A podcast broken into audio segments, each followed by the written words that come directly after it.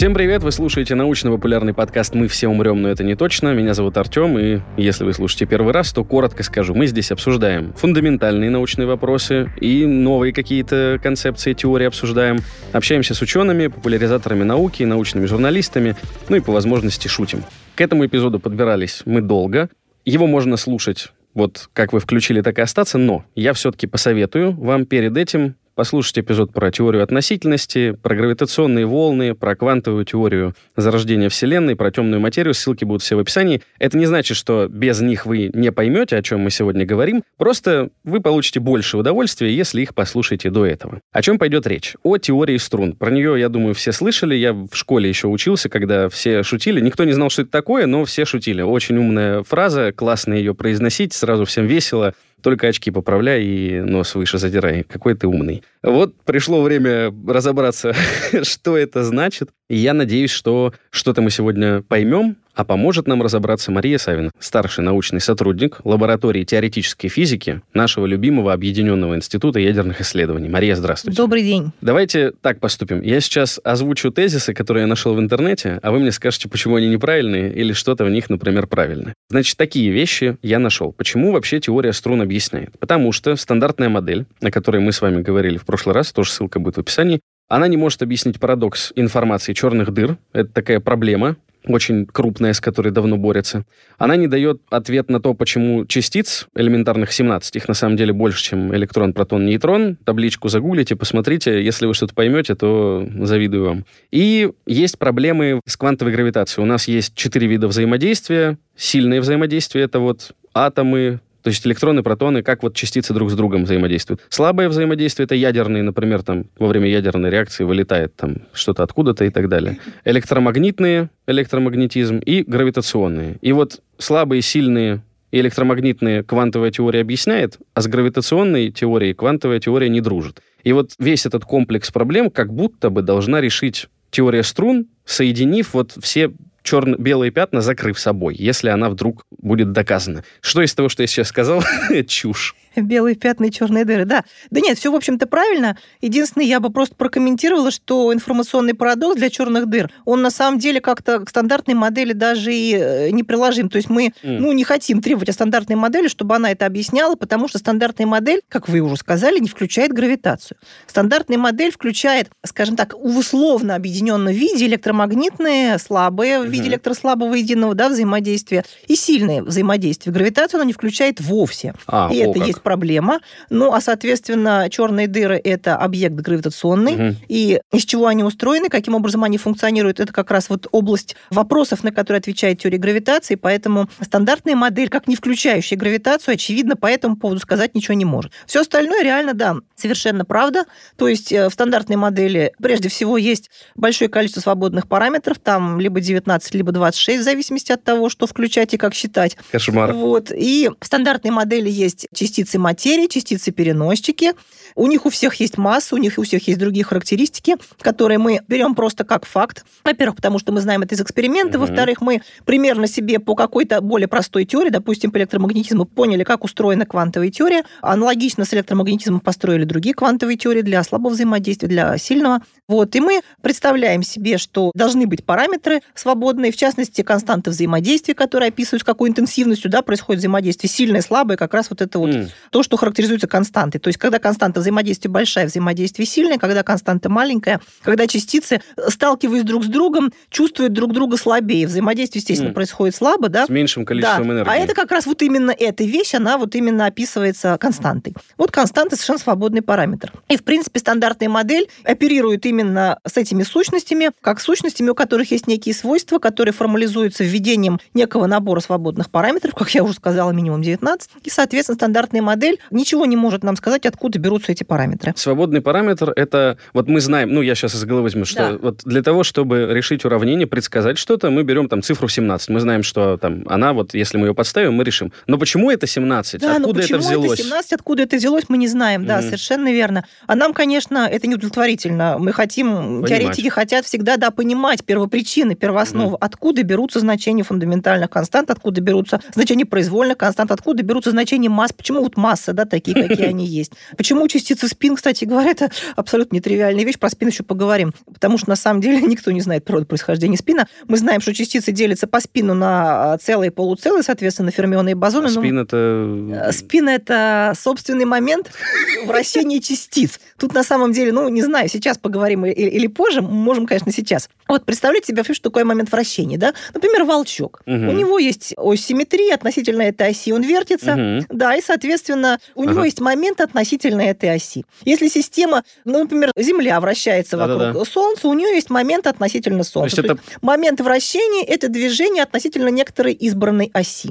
Спин фермиона – это полуцелый спин, в простейшем случае одна вторая. Если у вас есть какие-то более сложно сделанные теории, может быть, там три вторых, пять вторых, ну, допустим, мы удерживаемся у стандартной модели, там спин только одна вторая. И есть э, это частицы материи, кварки, 6 кварков и 6 лептонов, они все фермионы, они имеют спин одна вторая. Есть еще переносчики взаимодействия, да, есть, соответственно, фотон, который переносит электромагнитное взаимодействие, есть три промежуточных векторных бозона, которые отвечают слабому взаимодействию, W плюс W минус Z0, и у вас есть 8 глионов. Вот они Глионы имеют... это кто? Глион – это переносчик сильного взаимодействия, от английского mm. слова глюклей. Mm-hmm. То есть э, глион – это то, что склеивает кварки вместе. Чтобы вот. они были вот этими чтобы частицами. да, чтобы они формировали наблюдаемые конфигурации, соответственно, барионы и мезон. То есть частицы материи имеют полуцелый спин, частицы-переносчики имеют целый спин, спин равный единице. Так. А еще есть Хиггс, да, частицы, которые придают массы Массу. кваркам, лептонам и, соответственно, переносчикам взаимодействий. Вот, и у этой частицы спин равен нулю. Не единице, а нулю. Некий... То есть у нас ноль, половинка да, и единичка. ноль, половинка и единица. При этом, соответственно, Хиггса иногда еще называют пятой силой, потому что есть специальное хиггсовское взаимодействие. Ну, собственно, Хиггс взаимодействует со всеми полями, и именно таким образом придает им массу. Поэтому в каком-то смысле взаимодействие Хиггса с фермионами и с бозонами можно интерпретировать как некое пятое взаимодействие, да, ну, пятое дополнительно к четырем фундаментальным. Мне нравилось э, объяснение такое, я, я читал, что это вот в метро вы, когда идете, через толпу пробираетесь, вот эти люди, которые вам мешают Они пройти, это, это бозоны, да. да. И также как бы частичка летит, она не имеет масс, ну, представим, что она не имеет, а бозон на нее налепляется, ей тяжело лететь становится, и, собственно, так объясняется как бы вот просто зачем. Потому что так интуитивно нафига что-то, что отвечает за массу. Как может что-то не иметь массы? Получается, может. Дело в том, что э, это как раз очень хорошая точка, что перейти к симметриям. Э, дело в том, что правильные симметрии, а вообще вся физика, она стоит на симметриях, они симметрии точные, а точная симметрия отвечает нулевой массе. Поэтому, вообще говоря, когда мы начинаем с математической точки зрения mm-hmm. описывать наше взаимодействие, мы должны, для того, чтобы все получилось хорошо и красиво, мы должны оперировать безмассовыми объектами. А вот после этого мы должны придумать, как бы так вот ввести массу, чтобы не разрушить нашу теорию, чтобы оставить все ее хорошие свойства, но чтобы массы все-таки были, потому что масса, естественно, в реальном мире есть. То есть до бозона Хиггса считали, ну, уравнения писали и... Нет, и... нет, нет, нет. До бозона Хиггса, конечно, никто не считал электрон-протон безмассовым, потому что все-таки вот экспериментаторы благополучно взвешивали эти частицы в экспериментах разного рода, и, конечно же, они знали, что масса не нулевые. Просто они не знали, что они не нулевые из-за бозона Хиггса. Получилось. Да, скажем Все, так, понял. Э, нужно было придумать механизм механизм. Mm-hmm. Нужно было придумать механизм, который дал бы нам красивую теорию. Так вот, чтобы закрыть тему со спином, да, все-таки что такое спин? Во-первых, спин бывает разный, да, целый, полуцелый. Угу. И, и мы договорились в нашей классификации, что полуцелый спин – это частицы материи, а целый спин – это переносчики взаимодействия. Угу. И как минимум спин – это такая классификационная характеристика, которая говорит нам, эта частица, сразу мы можем сказать, в зависимости от значения ее спина, она будет частицей материи или переносчиком взаимодействия. Да? То есть мы условно замерили, и если спин половина – материя, да, если спин да, единичка да. – переносчик. Кладем в другую корзину, да, да совершенно да. верно. И по своим свойствам, по свойствам, зашитым в теории, с точки зрения математического описания, да, частицы с полуцелым спином и частицы с целым спином ведут себя по-разному. Иногда это называют таким специальным сложным словом трансформационные свойства полей. Вот трансформационные свойства полей – это в каком-то, ну, в квантовой теории поля любая частица – это квант некого поля, вот поэтому мы говорим про поля. Трансформационные свойства полей – это в каком-то смысле… энергия. Это в каком-то смысле то, как частица взаимодействует с силовыми линиями внешнего поля или то, как она взаимодействует сама с собой, потому что есть теория самодействия, да? То есть как частица цепляется за силовые линии полей. Вот что такое спин. Спин – это, знаете, я вот иногда, то, что мне близко, иногда привожу такую аналогию с аэротрубой. Представляете, что такое аэротруба? Такой аттракцион, ну, либо спортивный снаряд, если mm. вы занимаетесь этим специально, да? Это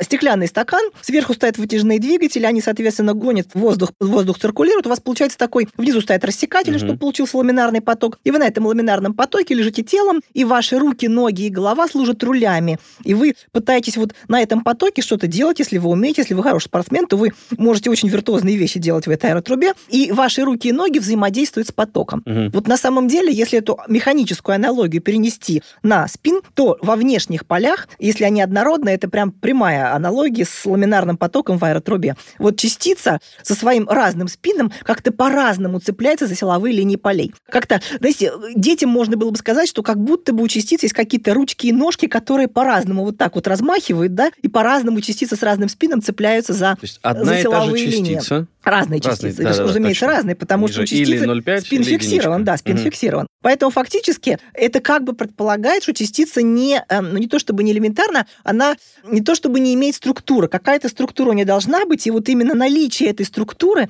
она как раз говорит вам, что по-разному э, спины разных величин угу. взаимодействуют с линиями полей. Точно так же, как если вы по-разному выставите руки и ноги, вы получите разную свою конфигурацию в аэротрубе. Вот поэтому, вообще говоря, сама по себе концепция спина, она как бы намекает нам, что частицы не элементарные. Есть какие-то, скорее всего, пространственно-размерные структуры, которые вот отвечают именно за то, что... Причем они разные для разного спина, которые, собственно говоря, и характеризуют вам то, как частицы взаимодействуют с полем. А вот ну, это, между прочим, нас сразу выводит на струны, потому что струна размерный объект. Да, и поэтому, вот... когда говорят, что теория струн, в частности, способна объяснить спин, ну, я лично себе это объясняю вот именно таким образом. Струна, прежде всего, это размерный объект, и поэтому она вот эту проблему возникновения спина, ну, хотя бы как-то из совсем непонятного статуса выводит в такой более-менее понятный. Размерный это значит, что мы вот все это время договорились и считали, не мы, ученые, что элементарная частичка это точка, ну или там объект, вот там да. шарик, допустим, предположим. И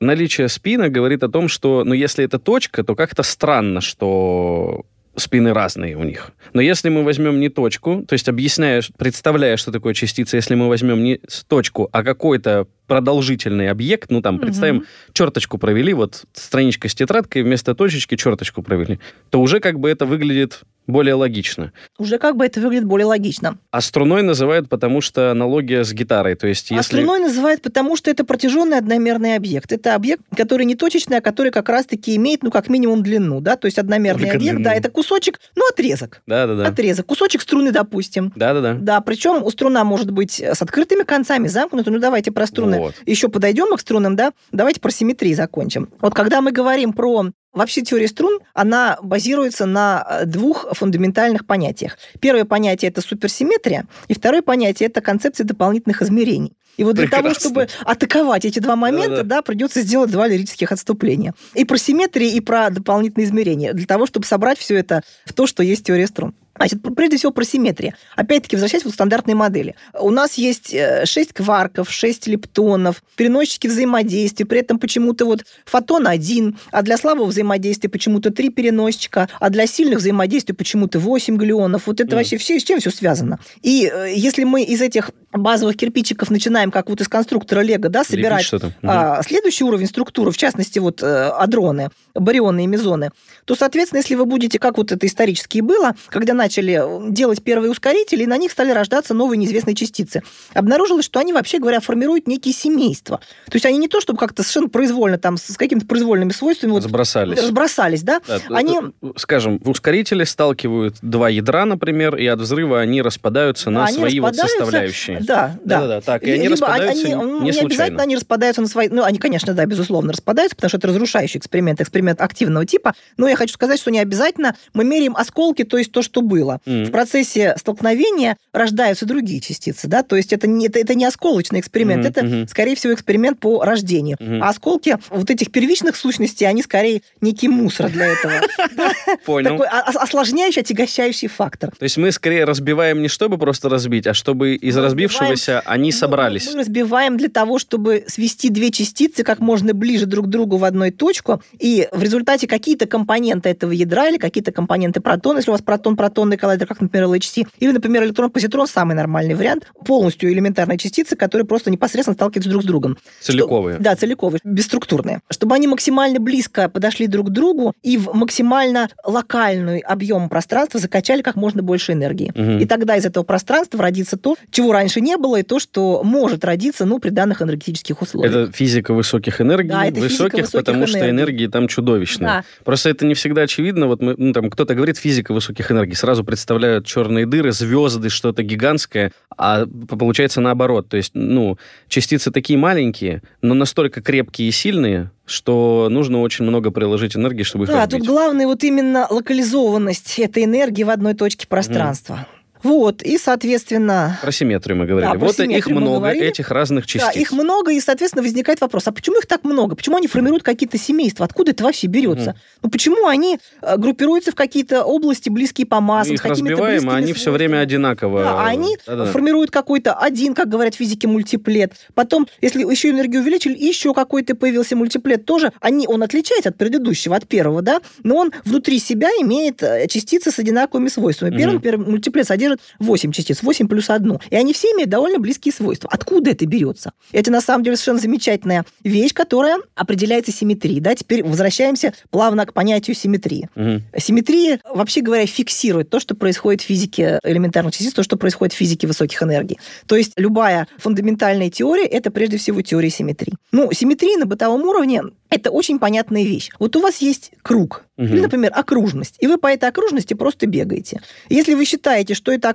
разные точки этой окружности, ну, например, не покрашены разными цветами, из них, например, не торчат какие-нибудь черточки, то есть вот реально абсолютно одинаковые физически Идеально. эквивалентная да, ситуация, то любая точка окружности, ну, она эквивалентна предыдущей. Вот вы были в этой, а теперь вы стали в этой, но ничего не изменилось. Это та же самая окружность. Фактически это симметрия фазовых вращений, когда у вас параметр преобразования меняется непрерывно. Вы можете э, сделать его большим, можете сделать маленьким, можете на бесконечно малую величину передвинуться ну, по этой окружности. Круга. Точки противоположные по диаметру, они идентичны друг другу. Угу. То есть ничего не меняется. У вас непрерывно, это, в физике это называется непрерывная группа симметрии. Фактически это отвечает фазовым, потому что вот такие вот перемещения, бег по окружности, фактически это, ну, если вы считаете, что у вас для того, чтобы задать эту окружность, есть радиус и есть некий угол, да, угол это фаза. Поэтому фактически бег по кругу это э, преобразование фазы, это фазовая симметрия. симметрия. Угу. Кроме того, это симметрия непрерывного типа. Очень важные физики, основополагающие. Все калибровочные группы – это непрерывные симметрии. Соответственно, есть еще дискретные симметрии. Дискретная симметрия – это тоже абсолютно понятно, что такое. Вот, например, симметрия правого-лево. Мы вот все люди, да, у нас две руки, две ноги,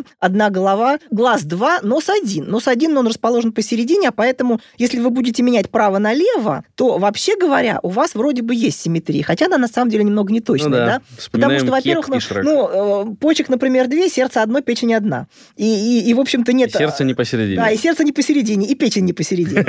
И мало того, даже если случай, например, с ушами, вот у человека довольно, у меня, например, уши разные, немножко разной формы. Казалось бы, правое ухо и левое, они немножко не соответствуют. Вот в физике, в принципе, тоже есть такие же аналогии, когда есть некие симметрии, которые, соответственно, вроде бы и точные, а вроде бы немножечко нарушены, чуть-чуть нарушены. В принципе, вот концепция нарушенной симметрии в физике тоже, она очень важна. В частности, вот электрослабое взаимодействие, оно, вообще говоря, почти точное, оно немножечко нарушено. Как раз относительно дискретных симметрий, да, так, симметрии такого рода, преобразование, например, правое и левое, или, например, преобразование времени, когда вы время меняете из текущего вперед в текущее назад. В частности, вот частицы, античастицы. Частицы, с точки зрения квантовой теории поля, частицы движутся по времени вперед, античастицы движутся по времени назад. И когда вы меняете обращение, делаете процедуру обращения времени, на самом деле вы этим же сразу переводите частицу в античастицу. Mm-hmm. И вот оказывается, что теория, квантовая теория, которую мы хотим описывать, она, в принципе, мы изначально предполагаем, что должны быть некие фазовые вращения. Кстати говоря, э, симметрии вот, относительно фазовых вращений, они на самом деле фактически задают нам поле игры. Они задают нам математические правила, которые определяют, э, как устроена теория.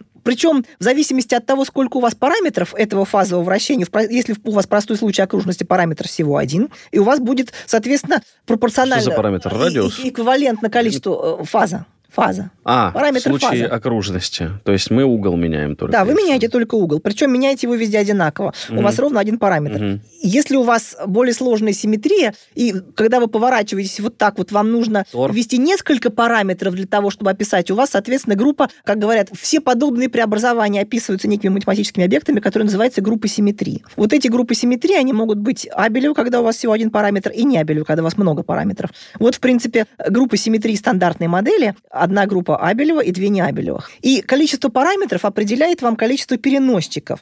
В частности, группа, отвечающая электромагнитному взаимодействию, она абелевая, поэтому фотон всего один. М. Когда у вас электрослабое взаимодействие, у вас группа специального вида, которая называется SU2, э, SU2. Это расшифровывается как специальная унитарная э, матрица размерами 2 на 2, и, соответственно, у вас два параметра для определения.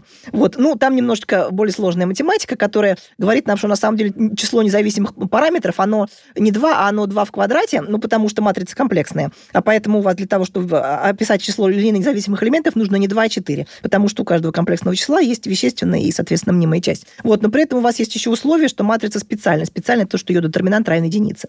И поэтому у вас было... Страшно. Ничего не четыре- понятно, да очень нет. интересно. Это, это очень простая Но математика. это вы про то, как в таблице работает симметрия. Э, Это, я про то, как симметрия задает нам количество переносчиков. Вот в группе SU2 три переносчика, потому что Мгм. 4 минус 1. Условие 1 берется из того, что детерминант равен единице. Группа, которая отвечает сильным взаимодействием SU3. 9 минус 1, 8. То есть, на самом деле, если вы задаете, когда строите новую теорию, или вы угадываете группу симметрии, которая отвечает вашей теории, то вы сразу знаете про нее все. Во-первых, вы знаете, какое будет количество переносчиков. Именно так и есть. Один фотон, три промежуточных векторных бозонов, 8 глюонов. Потому что группа, соответственно, У1, СУ2, СУ3. Мало того, это еще не все, что вы знаете. Вы еще, возвращаясь вот к этим загадочным симметриям, да, в этих группах, кроме всего прочего, есть еще операция, которая позволяет вам сказать, сколько у вас будет того, что называется неприводимое представление этой группы. То есть сколько у вас будет неких вот конфигураций, которые не делятся на какие-то более элементарные. Это математика, но она как раз определяет вам вот те самые загадочные мультиплеты, которые возникают. Да? Почему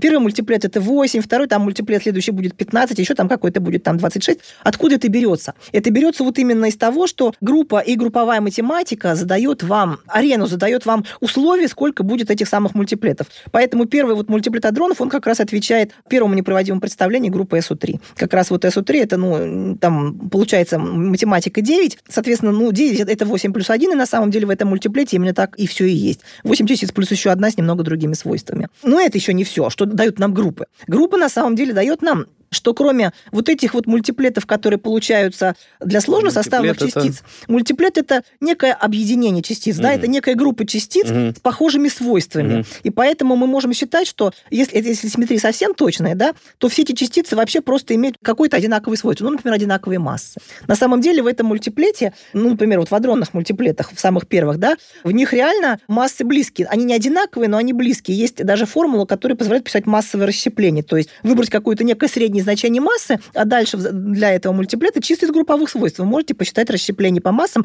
то есть некоторые добавочки, на которые будут вот члены этого объединения Отличаться? по массам отличаться друг от друга. И это определяется групповой структурой. Но мало того, в любой группе есть еще один базовый мультиплет, который называется фундаментальным представлением, который как раз равен размерности группы. Для группы SU2 это 2, а для группы SU3 это 3. И вот мы начинаем думать, а что такое вот это вот 2 и это вот 3? Вот 3 это, между прочим, 3 квар. То есть если мы говорим с вами про сильное взаимодействие, то мы говорим, что у нас есть некий базовый, совсем базовый мультиплет, состоящий из трех кварков. Да? И на самом деле так и есть. Квантовая хромодинамика – это теория цвета. У вас, соответственно, три кварка. Мы помним, что кварки – это фермионы, поэтому у них спин одна вторая. Для того, чтобы они были в одной точке пространства, нужно, чтобы у них еще какое-то свойство отличалось. Да? И вот для того, чтобы кварки можно было насовать одного типа в один и тот же адрон, нужно ввести еще какую-то характеристику, которую физики назвали цветом, ну, это такое условное понятие, да, цветом просто по аналогии его с RGB, с тем, как э, в электронно-лучевых кинескопах, Мгм. да, формируется изображение.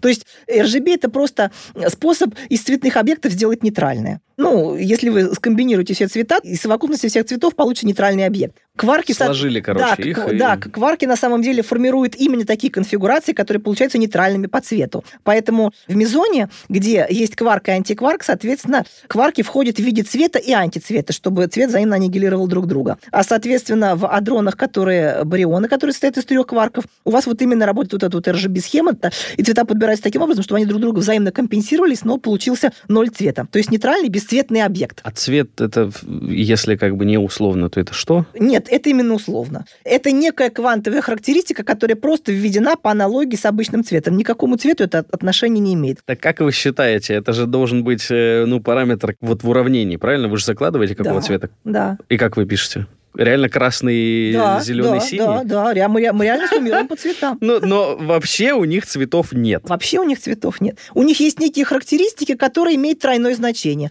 А поэтому почему бы не назвать это цветом? А, вот, все-таки характеристика-то есть. Вот я про это, да. конечно, То есть вы ее померить можете? Как Можем. Все, все Можем. понял.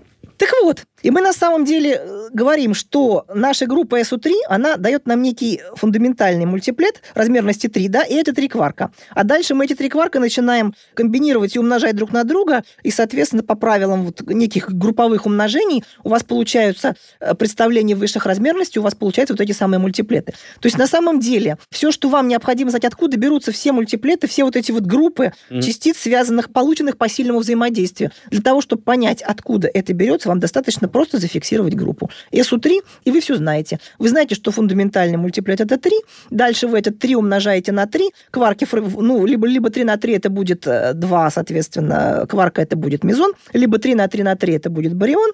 Вот, и вы, перебирая все эти возможные комбинации по правилам группового умножения, вы, соответственно, получаете все возможные комбинации уже адронов, уже барионов и мезонов.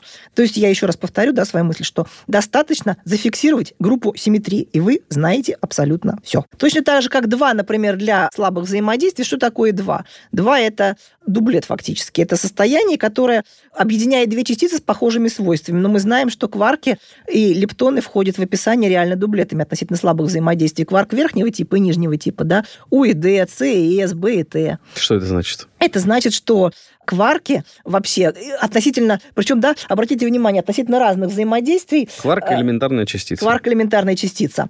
Относительно это разных взаимодействий у него разная групповая структура. Относительно сильного взаимодействия это триплет, потому что три штуки по цвету. Да. А относительно слабого взаимодействия это дублет. Потому что кварки всегда входят в описание в качестве своих верхних, ну, кварк типа up и кварк типа down формирует дублет. Кварк типа, если следующее поколение кварков, которые были обнаружены, когда вот стало увеличиваться энергоускорители, да, у вас, соответственно, первым возник S-кварк, который был не U и не D, и поэтому адроны, которые содержали этот кварк, они имели какие-то странные свойства, их не затейливо так назвали. Ой, что-то странное. Это странный, да. И, соответственно, свойством этого этих мезонов, этих адронов, которые впервые были обнаружены, ну, там на самом деле были обнаружены первые не мезоны, а барионы, странные, Соответственно, сказали, что, значит, э, есть еще какой-то кварк, ну, давайте тоже назовем его странным. Дальше оказалось, что этого странного кварка есть партнер, который уже назвали C-Charm, да. Угу. И, ну, и дальше третье поколение, соответственно, уже просто по аналогии назвали совершенно незатейливо топ и ботом, верхний и нижний.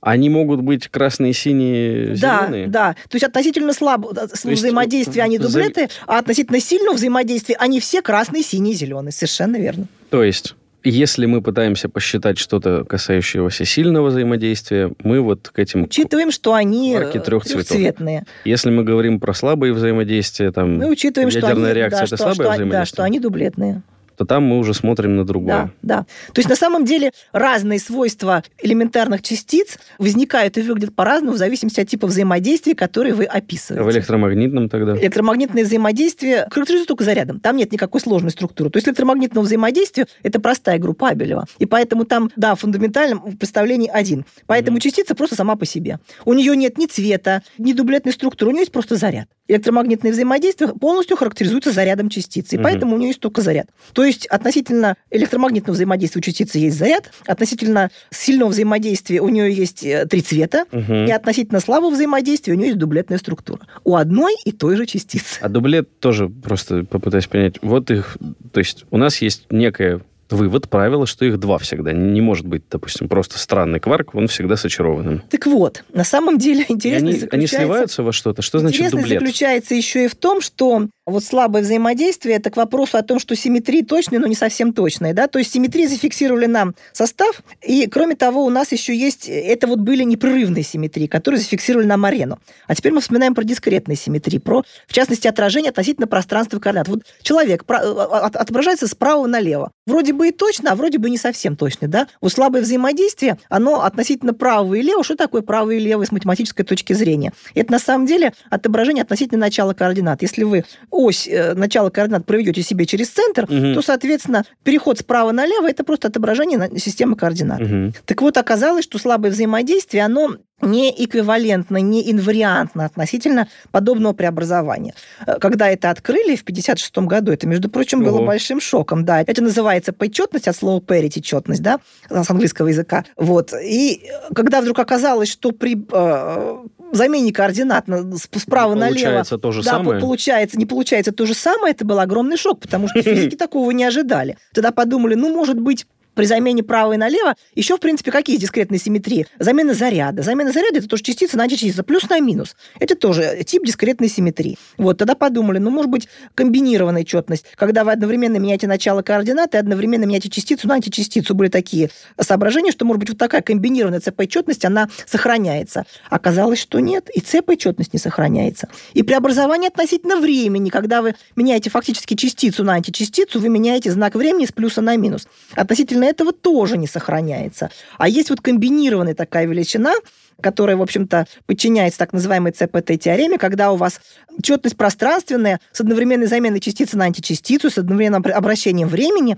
вот такая вот четность сохраняется. И в результате у вас получается, что дискретные симметрии тоже что-то меняют в теории. Что именно они меняют? Они меняют э, неэквивалентность вот эм, входа частиц в теорию. В частности, вот когда мы с вами говорим про слабое взаимодействие, говорим, что оно несимметрично, оно ЦП нечетное, это приводит к тому, что правые и левые компоненты этих полей, ну, правые и левые, это на самом деле... Условности. Да, некие условности. Вы можете поделить частицу относительно... На самом деле, правые и левые, у вас есть направление движения частицы, характеризуемое спином. Вы всегда же можете туда ввести направление вектор вот частицы. Куда да, она, вектор. собственно, в поле И у вас есть, и, и кроме того, у вас еще есть пресловутый спин, про который мы перед этим долго разбирались. И вот на самом деле, в зависимости от того, спин параллелен или антипараллелен направлению импульса, направлению движения, угу. у вас, соответственно, получается правый или левый левый компонент. Это mm. такое достаточно условное разделение для частиц. Так вот, оказывается, что правые и левые компоненты входят по-разному. В частности, вот левый компонент входит в виде дублетов, а правый компонент входит сам по себе. И это как раз и говорит о том, что слабое взаимодействие, оно немножечко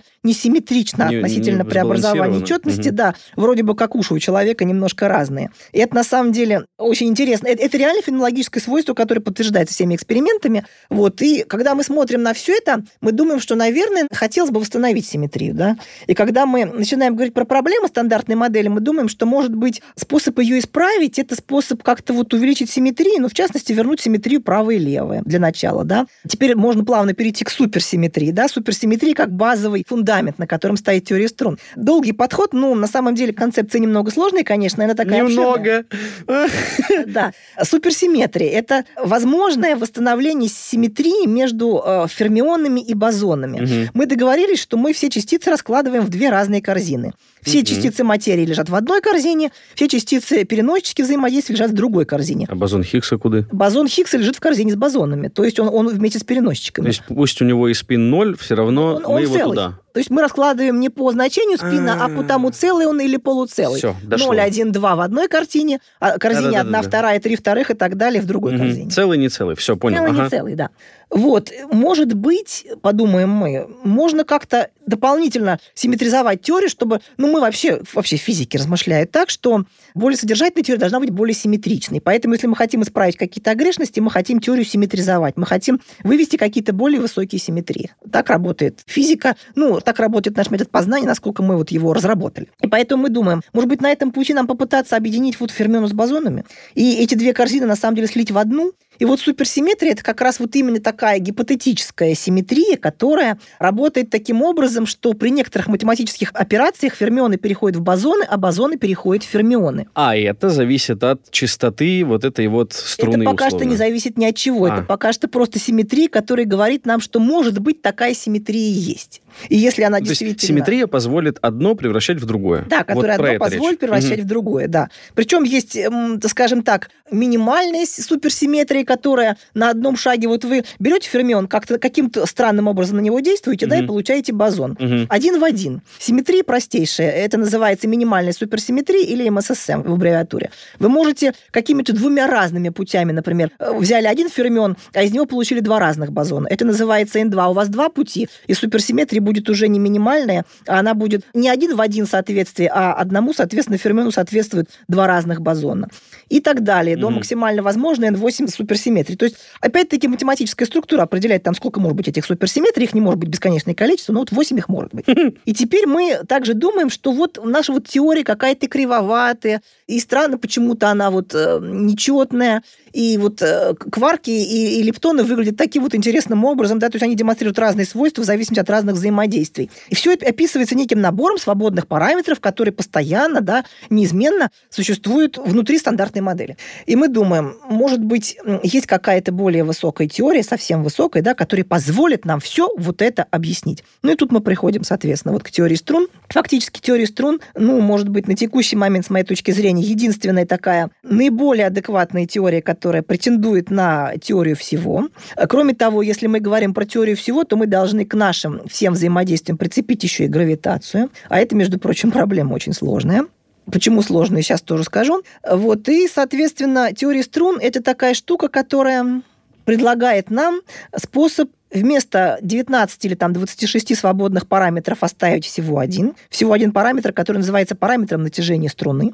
И вот э, вроде бы, если вы попытаетесь построить такую теорию и говорить, что у вас есть некие протяженные объекты, и они как-то вибрируют в пространстве, и, соответственно, Мгм. точно так же, как и у струны есть определенные, если вы зажимаете струну, у вас есть моды частоты колебаний, да, то точно так же есть моды колебаний этой струны. Чем выше энергия колебаний, тем больше, соответственно, массу вы можете рождать. И таким Мгм. образом абсолютно весь набор элементарных частиц получается вот как колебание вот этой вот струны. То есть один объект, Один но объект, свойства меняются от да, частоты, один с которой он объект, у колебается. которого свойства меняются в зависимости от частоты, в зависимости от направления колебаний. Направо Мгм. у вас бежит или налево волна по этой, э, распространяемая по этой струне.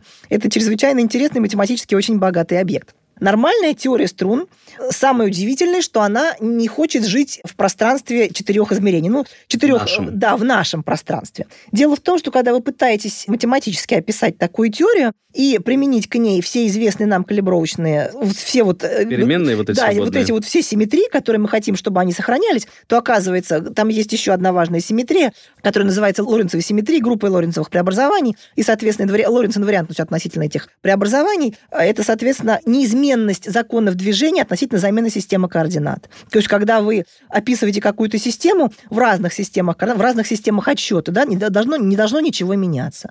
Это нормальное физическое требование, М. э, вполне осмысленные и законные, да, соответственно, группа симметрии, которая отвечает этому, это группа преобразований Лоренца, и вот мы накладываем требования этой Лоренц инвариантности, и вот на самом деле это требование дает нам, что струна э, для того, чтобы все эти условия сохранялись, хочет жить в пространстве измерений 26.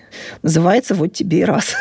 То есть это просто вот так получается из математики. Вы ничего не, не подтасовываете, ничего не сочиняете, вы просто пишете последовательную теорию струны, прикладываете к ней все симметрии, которые хотите сохранить, и у вас получается 26. Ну, то есть получается, что она говорит, да, я работаю, но если измерение Да, 26, а Да, не 4. причем мы не умеем в рамках нашей науки работать с количеством времен больше одного. То есть, когда два времени нарушается, мы не знаем, как вписать принцип причинности в разновременные вот э, теории с веером э, разных времен. И поэтому мы говорим, это просто простейшее предположение, потому что мы делаем то, что мы умеем. Что время одно. Да, поэтому мы говорим, что время одно, а поэтому, соответственно, временная координата одна, ну а пространственных 25. Типа, ну раз три, может быть, может быть да, и больше может быть трех, и да? 25, да. И тут у нас, соответственно, на сцену выходит э, концепция дополнительных измерений. Но есть одна э, интересная вещь, что вот эта вот струна, которая живет в пространстве 26, она в своем спектре не содержит фермион, она содержит только бозоны. То есть, если вы правильно все сделаете, опишите, посмотрите, какие получаются колебания и чему они соответствуют, вы обнаружите, что они отвечают частицам только с целым спином. То есть, э, струна... Это, например, Например, ну, например Хиггс, например, там вот калибровочные бозоны, да, вот переносчики взаимодействия, а фермионов нет. То есть ни электронов, ни фотонов, да, ни, ничего. Ни электронов, ни кварков, ничего нет. Ну да, кварков, да. которые, собственно, складываются. И поэтому вам же нужно вот это вернуть, да, потому что если вы претендуете на то, что теория описывает все. Значит, для того, чтобы вернуть в описание фермионы, угу. вам нужно сказать, что струна не просто струна, а к ней еще приложимы требования суперсимметрии. То есть суперсимметрия – это существенно необходимый ингредиент для того, чтобы ввести в рассмотрение фермионы. Только струна, для которой дополнительно еще выполняется условие суперсимметрии, то есть фермионы могут переходить относительно некоторого преобразования в бозоны, а бозоны могут переходить Ах, в фермионы. Вот что. Угу. Только такая теория струн, которая называется теорией суперструн, потому что угу. суперсимметрия. Да-да-да. Только такая теория содержит фермионы.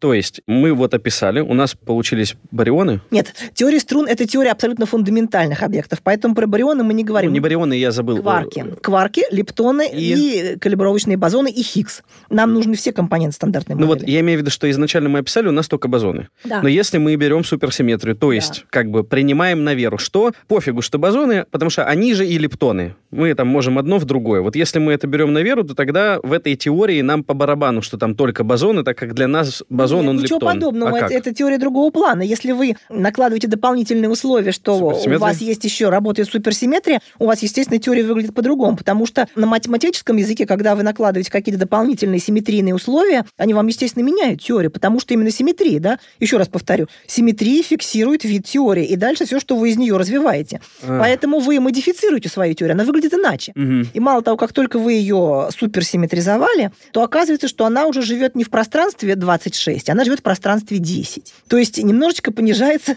необходимое количество дополнительных измерений. Я единственное скажу про измерения тоже, ну так, я когда сталкивался, что там больше трех, там, условно, потом понял, что их четыре, я думал, ну как это же, вот как это представить? А можно же, так как мы в трехмерном, можно представить, что пониже, там, допустим, двумерное. То есть человек стоит, он трехмерный, но солнышко на него светит, и тень отбрасывается двумерная. Ну, то есть тень же существует, но она отбрасывается объектом, у которого на одно больше, измерение да, больше. На одно измерение больше. И поэтому, да. как бы, сказать, что измерение 10 можно, потому что вот как бы наши три измерения, это вот какой-то там итог Я бы сказала, что это, вообще говоря, правильная ассоциация. То есть, если вы попытаетесь представить себе многомерную теорию, а в ней какие-то трехмерные объекты, или там, ну, да. может быть, четырехмерные, пятимерные, да, если у вас десятимерные пространства, то вы всегда можете сказать, что вот эти вот объекты меньших размерностей – это некие проекции, как раз вот тени, да, да тени, да. которые отбрасываются на пространство меньших размерностей. Это очень правильная, нормальная аналогия. Я ее всячески, всемерно одобряю и всячески поддерживаю, да. Таким образом... Супер. Супер. Теория струна, струны. да. Это первое. И второе – дополнительные измерения. Да-да-да. Если вы ввели дополнительные измерения, а мы с вами знаем, что у нас мир вообще-то он трехмерный, ну, плюс одно время. Угу. Нам нужно что-то сделать с дополнительными измерениями для того, чтобы не нарушить наблюдаемую реальную картину мира. Мы знаем нашу реальную картину мира, мы знаем, что для того, чтобы нам задать наше положение в пространстве времени, нам достаточно трех координат. Чего делать с остальными? Есть два подхода. А, во-первых, вы можете предположить, что эти все дополнительные измерения, они очень компактные, они очень-очень маленькие. А поэтому для того, чтобы их, ну, как обычно в физике высоких энергий, чтобы пощупать какую-то структуру маленького размера, нужно залить очень много энергии туда, да? Ускоритель работает именно по этому принципу. В максимально локализованную точку пространства зальем как можно больше энергии. Чем больше зальем, тем больше интересного получим. Mm-hmm. Соответственно, можно предположить, что дополнительные измерения, они свернуты на какие-то такие маленькие радиусы, ну, если считать, что они какие-то симметричные, да, у них будут какие-то, возможно, там сферический вид, возможно, там тороидальные они будут, возможно, какие-то гораздо более сложно сделанные, но как бы там ни было, у них есть некий размер этих дополнительных измерений, и этот размер, он обратно пропорционален энергии, которую нужно вкачать, чтобы это пощупать. О, как Потому интересно. что, да, энергия, она обратно пропорциональна расстоянию. Чем э, меньше вы хотите пощупать расстояние, тем больше нужно энергии, и это просто по принципу неопределенности, это, в общем-то, взаимно однозначные Угу. соотношения, ну, обратно пропорциональные. И поэтому, в зависимости от того, насколько малый радиус этих дополнительных измерений, ну, размеры характерные, Мгм. настолько много вам нужно энергии э, вкачать в ваш процесс, чтобы, грубо говоря, вот обнаружить эту многомерную структуру. Это первый подход. А второй подход который тоже рабочий, заключается в том, чтобы предположить, что на самом деле теория струн, она устроена немножко посложнее. То есть там не только струны в многомерных измерениях, там еще есть такие многомерные объекты, которые называются браны. Брана – это, ну, скажем так, вот если вы представите себе откры- открытую струну, струна, ну, это просто какой-то отрезочек, да, вот летает что-то, какой-то протяженненький объект, вибрирует, и у него есть концы. И эти концы при перемещении этой струны в дополнительных измерениях,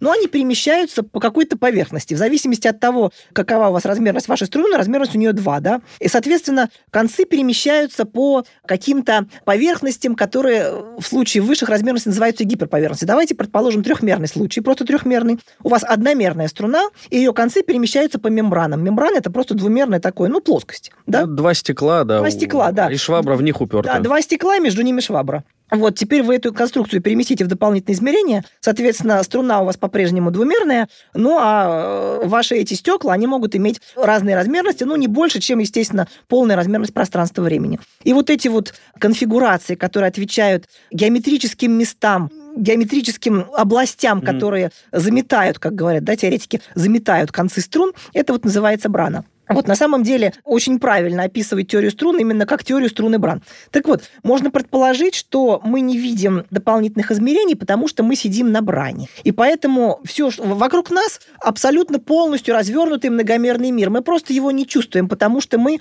сидим вот на этой вот самой, на этом стекле, на этом конце струны. Подождите, но мы с вами, это если даже вот опираться, что элементарные частицы это струны, да, в этих бранах, ну так мы с вами состоим из миллиона, там, миллиарда миллиардов в, этих вот частиц. Как она каждая сидит на двух баранах, а мы как целый объект из кучи таких вот струн можем сидеть на бране. Это супер бран какой-то или как? Я или это так... математика просто чистая? Да нет, это не чистая математика. Мы просто предполагаем, что реально наш трехмерный мир, он весь вот удерживается на какой-то бране, и скажем так... Для что того, внутри, чтобы... то есть снаружи, Да, условно. что внутри, то есть снаружи, да. Угу. Опять-таки, можно предположить, что брана, ну, она липкая, но она не абсолютно липкая, и поэтому э, струны, ну и, вообще говоря, элементарные частицы могут с браны оторваться. Если вы, опять-таки, да, вложите достаточное количество энергии, то вы можете выдернуться с браны, э, и, соответственно, для элементарных частиц, ну, для человека это затруднительно его, так сказать, согласованно ускорить, чтобы с браны оторвать, но для элементарных частиц можно предположить, что, например, вы вот ну, на коллайдере, опять-таки, да, столько достаточное количество энергии Далее. зальете, и, соответственно, ваша частица просто оторвется с браны и уйдет в дополнительные измерения. Это, кстати говоря, вот процессы с исчезновением. Если частица родилась, например, на ускорителе. И при этом у нее достаточно энергии, чтобы от брана оторваться и, соответственно, уйти туда, вот в многомерие. Там в многомерии мы, естественно, ее уже не видим, пощупать мы ее не можем. С точки зрения нашего трехмерного мира это означает, что просто какая-то порция энергии была связана с этой частицей, и она пропала. То есть, соответственно, мы это наблюдаем как некие процессы с э, дефицитом мы энергии. наблюдаем это? Мы пытаемся это наблюдать. А, вот. То есть к, сожалению, пока... к сожалению, на подобные эксперименты, ну вот именно на обнаружение вот э, таких событий, естественно, на, ускорители ставились, на LHC. Вот ничего похожего мы не нашли. Mm. Вот из чего мы заключили, что если вся эта концепция струны Брана, она вообще говоря верна, то, ну, как минимум, Браны, видимо, липкие настолько, что, ну, на наших достижимых энергиях нам не хватает энергии, чтобы, чтобы от Брана оторваться. оторваться. Это не означает, что она бесконечно липкая, может, нам просто энергии не хватает. И надо просто вкачать побольше, но тогда это вопрос там каким-то более мощным ускорителем. И получается, что если вот эта теория суперструн будет доказана, то для нас все вот эти свободные переменные, да, они Во-первых, да, станут понятны, так как они будут зависеть от того, как упакованы да, они, вот эти они, да, измерения. Да, они зависят от того, как вибрирует струна, они зависят от того, в какую сторону бегут вибрации направо или налево по струне, они зависят от того, как э, скомпактифицированы, то есть э, свернуты или не свернуты вот эти дополнительные измерения. Все вот это полностью, по идее, должно определять спектр наблюдаемых частиц. На самом деле, мало того, почему еще теория струн претендует на теорию всего, потому что в спектре колебаний этих суперструн, кроме кроме того, есть гравитон. То есть на самом деле есть такое колебание, которое может быть идентифицировано с гравитацией. Угу. А поэтому теория струн – это единственная, ну, в настоящий момент разработанная вменяемая теория, о которой можно серьезно разговаривать, да, которая в квантовую теорию включает гравитацию. Ну, то есть почему вообще в этом сложность? Потому что, ну, квантовый – это микромир, условно, упростим, и там законы гравитации, ну, мы не можем как бы их описать, потому что слишком маленькие Сложность объекты, заключается чтобы... в том, что если вы рассматриваете обычную квантовую теорию, теорию, да, ага. там у вас происходят э, процессы поляризации вакуума, то есть чем больше вы закачиваете энергию, у вас начинают рождаться виртуальные Частицы. пары, Да-да-да-да. частицы, античастицы, да, у вас происходят какие-то события, вы пытаетесь считать вклады всех этих виртуальных частиц с помощью методов квантовой теории поля, с помощью механизма, который называется теория перенормировок, вот, и у вас получаются нормальные результаты. Но вы не можете сделать то же самое для самой гравитации, если вы хотите квантовать саму гравитацию. Так. Почему? Потому что обычная квантовая теория поля, она живет на фоне зафиксированной метрики. У вас меняется, у вас поляризуется вакуум, у вас рождаются частицы, античастицы, но вы всегда считаете, что ваша метрика, то есть вот полная геометрия вашей Вселенной, она фиксирована. А теперь давайте попробуем проквантовать гравитацию саму, да? Квантование, ну, для гравитации, поле гравитации – это метрика. То есть э, некая характеристика, которая как раз вот определяет геометрические свойства пространства в каждой точке, да? Мгм. Так вот, на самом деле в квантовой гравитации флуктуирует сама метрика. И первое, что вы теряете, вы сразу теряете предсказуемость вашей арены. У вас ваши квантовые поля жили на фиксированной арене, где полная геометрия пространства фиксирована, и у вас поплыла сама геометрия. И поэтому проблема с квантованием гравитации заключается именно в том, что когда вы пытаетесь рассматривать гравитацию на микроуровне Мгм. и, и фактически поляризовать ваш вакуум настолько, чтобы постепенно дойти до вот квантов гравитации, при этом у вас получается, что у вас пространство перестает быть непрерывным. Оно у вас кипит, оно у вас разваливается на части, оно формирует области совершенно разной кривизны, да, спонтанно, причем так это, это называется квантовая пена, термин, который там давно был введен, но в принципе, в общем-то, понятно, э, что имеется в виду. Имеется в виду, как пространство становится несвязанным, разрывным, то есть какие-то куски пространства с разной кривизной, с разными свойствами на микроуровне, да, то есть когда вы пытаетесь подойти вот именно к энергиям, которые характерны для этого, а это планковские энергии, То есть минимально возможно. минимально возможные, да, у вас сразу рушится вся ваша квантовая теория, потому что пространство перестает быть гладким и связанным. Мгм. И сложность именно с этим. На самом деле, вот эта вот граница, которая подходит, да, она как раз характеризует вам предел применимости вашей стандартной квантовой теории поля. Потому что вы дошли до предела, когда ваша метрика уже флуктуирует сама, и когда у вас пространство перестает иметь предсказуемые э, фиксированные характеристики, само пространство. Мгм. Чем здесь нам, так, кстати, помогает теория струн? А теория струн нам помогает э, тем, что нам не надо идти вот туда, вот в эту вот э, область совсем патологичного поведения, когда ваше пространство становится разрывным. Да? Струна имеет конечный размер. И этот конечный размер, он как раз и характеризует вот минимально возможный размер, с которым вы имеете дело физически, когда вы считаете что-то вот в рамках квантовой теории поля. То есть вам не нужно идти совсем в ноль по расстоянию. Вам достаточно идти до размеров, до характерных размеров струны. Кстати говоря, характерный размер струны обычно принимается там, ну, порядка планковского, может быть, там чуть-чуть меньше, чуть больше. Мгм. То есть вот на самом деле, если вы введете минимально возможный размер чего-то во Вселенной, то дальше у вас не будет вот этой вот проблемы нуля и проблемы, соответственно, квантовой пены. И, и таким образом вы можете попытаться атаковать эту проблему, и в том числе по- по- построить квантовую гравитацию. А квант как раз гравитация, гравитон как раз вот квант этой флуктуирующей метрики, соответственно, он, он у вас может быть и содержаться в спектре, и все как-то получается неплохо. Красиво. Только Красиво. пусть тогда сначала теоретики объяснят тахион, который либо выше скорости света перемещается, либо у него Тахион мы масса считаем, мнимая. что все-таки его нет. А, а струн, да. Почему его нет? Ну, мы не Ну, любим... суперсимметрия же. Нет, ну при чем тут А суперсимметрия? тахион не этим? Тахион не суперсимметрия. А как- Тахион это частица, которая просто, естественно, математически, опять-таки, А, да?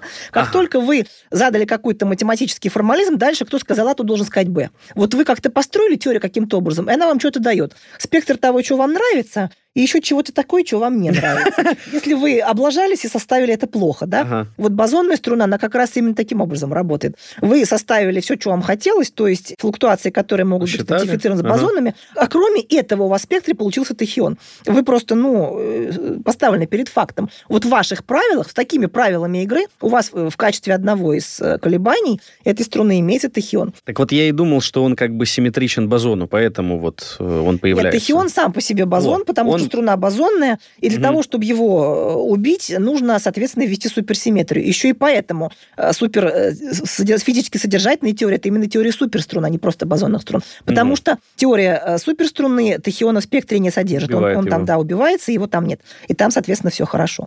Последнее, о чем я хотела бы сказать, это то, что, а, опять-таки, вот эта проблема компактификации дополнительных измерений, да, которых вот в струне получается там 6, 10. А, всего 10 там лишних, соответственно, мгм, 6, шесть, да. там на самом деле есть, конечно, немного более сложная ситуация. То есть теория струн на самом деле она не одна, на самом деле их целых пять штук, и они друг в друга переходят там разными соотношениями, как говорят, дуальности, то есть некоторыми разными правилами перекодировки из одной теории в другую. Соответственно, можно предположить, и так и делается, что эти пять теорий на самом деле есть частные случаи некой более общей надстройки, которая стоит над ними, которая называется М-теория или матричная теория. Вот, пока еще это все в стадии разработки. Ужас. Но тем не менее, если у вас 6 дополнительных измерений или 7, вам нужно их убрать. Да, мы уже договорились, что если мы их компактифицируем, вам нужно их убрать. Так вот, количество способов их убрать, оно на самом деле, ну, очень большое или, э, может быть, даже бесконечно. Там по разным оценкам 10 там в сотой до 10 в 500, и, может быть, там 10 в тысячной степени, да, разных возможностей компактифицировать дополнительные измерения так, чтобы получилась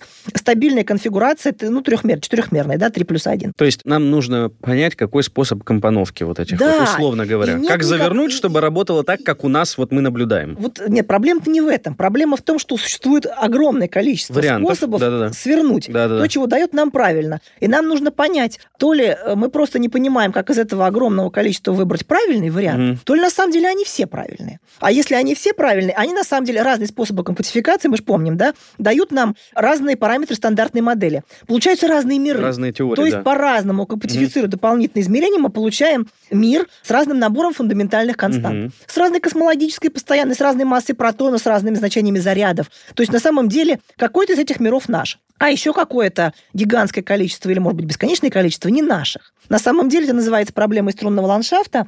И, вообще говоря, это же и дает нам проблему, не проблему, а, скажем так, гипотезу, красивое слово, придуманное американскими физиками. Американские физики любят красивые слова, которое называется мультивселенная. Мгм. Это сюжет, который в фантастике там широко растиражирован, да, и который теория струн очень хорошо поддерживается. Это как раз вот огромное или потенциально бесконечное количество способов Упаковки. ком- упаковки, Мгм. да, дает нам огромное количество разных миров, С разными... с разными характер- фундаментальными константами. Да-да-да-да. Мы живем в каком-то одном из них. Между прочим, это, в общем-то, есть э, некое решение проблемы «почему?». Мы всегда хотим понять, да, почему наш мир такой, какой он есть. И тут есть, опять-таки, две стратегии или две философии. Либо вы можете пытаться идти до первопричин и упираться вот в самую точку и, наконец, объяснить все с самых первых причин. Либо вы можете сказать что-нибудь типа антропного принципа. Наш мир таков, потому что, э, Потому, потому он что мы таков. в нем живем. Да-да-да, да? потому что И есть потому- физики, да, которые его потому что- изучают. Потому что есть возможность просто в нем обитать. И в таком случае вот этот вот струнный ландшафт, набор всех этих параметров,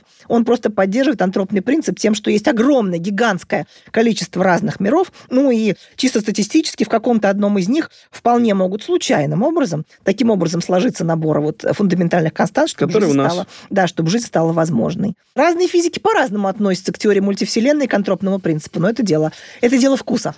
Ну, мне понравилось, как э, в одном из предыдущих эпизодов Антон Баужев, кажется, сказал, что пока теория струн доказывает только теорию струн, поэтому будем ждать экспериментов, которые либо наконец-то внесут ясность, так скажем, либо, не знаю, покажут, что направление не то и надо менять. В любом случае, занятно, очень сложно. В очередной раз убедились, что наука — это такое дело, что так вот в в вагон не впрыгнешь. Но мы попытались. Зато как фантастика. Мне очень нравится, как это звучит. Вообще-то это почти как фантастика. Даже лучше любой фантастики, с моей точки зрения. Ну, потому что это работает. Напоминаю, сегодня Ну у нас да. была Мария Савина, старший научный сотрудник лаборатории теоретической физики из великолепного ОИЯИ. Спасибо большое, что приехали. Спасибо вам, до свидания. Всего доброго.